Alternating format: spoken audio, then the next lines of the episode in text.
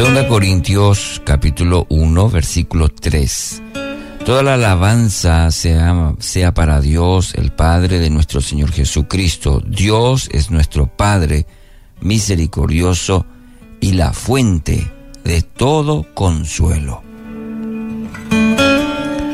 Cuando recordamos al apóstol Pablo solemos pensar que eh, en, la grandeza de, su ministerio, eh, su testimonio, eh, la increíble profundidad de su exposición de la palabra, la elocuencia, la firmeza. En su segunda carta a la iglesia de Corinto, sin embargo, vamos a encontrar a Pablo que el texto nos permite conocer algo del precio que había sufrido por causa de Cristo. Este sufrimiento no debemos olvidar que forma parte de las experiencias que están reservadas para todos aquellos que responden al llamado a ser discípulos de Jesús. Y en el caso del apóstol Pablo, no obstante, parece que los sufrimientos fueron particularmente muy severos. Seguramente el apóstol eh, no se sorprendió por la intensidad de las pruebas por las que atravesó. En el momento en que fue llamado, el Señor asumió el compromiso de revelarle cuánto debe sufrir por mi nombre, dicen Hechos 9:16. Y en medio de situaciones que son, que con frecuencia lo ubicamos de cara a la muerte, Pablo da testimonio de haber experimentado el indescriptible alivio que procede del consuelo de Dios. La palabra que emplea el apóstol Pablo para consuelo en, este texto y en toda la carta de Corintios, Corintios capítulo 2 es paracletos.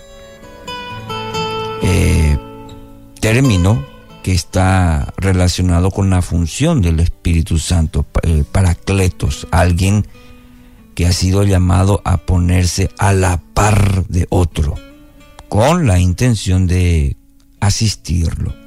Sería la definición. Entendemos entonces que Pablo experimentó una y otra vez el consuelo de Dios al comprobar que no estaba solo en sus luchas. Había alguien, alguien que estaba a la par de él, llevando la carga, aliviando el peso, susurrando palabras de ánimo, renovando las fuerzas y proveyendo una perspectiva divina de las circunstancias que estaba atravesando. Y todo esto no era más que el cumplimiento de la promesa que Jesús dejó a los suyos poco antes de partir. ¿Qué dijo?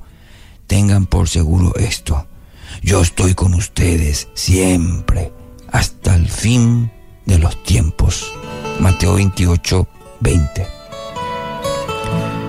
No obstante este testimonio, muchas veces eh, tenemos esa sensación, ¿verdad?, de que estamos solos en las pruebas.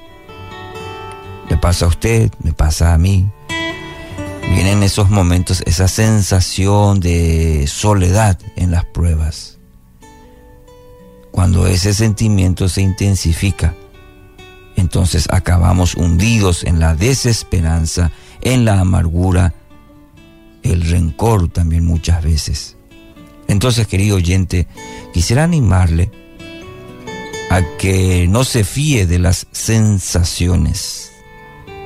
Los dos que iban camino a Emaús tenían a Jesús al lado de ellos, pero no lo veían. No por eso, sin embargo, dejó de estar Jesús. ¿Entiende? El hecho de que no le percibamos no tiene injerencia sobre la verdad declarada. ¿Y cuál es? De que Él está. Y está para ayudar estaba al lado nuestro, a la par, el Paracletos. Entonces declare esta verdad a su alma. Proclame que el Espíritu de Cristo le acompaña, le socorra, le socorre, aun cuando usted no lo sienta. Si insiste en este ejercicio, diario, constante, perseverante, eh, comenzará a ver pequeñas evidencias del mover de Dios en su vida. Pequeñas, grandes. ahí Dios va a orar con usted de manera personal. Con el tiempo va a constatar que la parte más pesada de la carga la llevaba Él. Bendito sea el Padre. Bendito sea el Padre de toda misericordia y de todo consuelo. En el nombre de Jesús.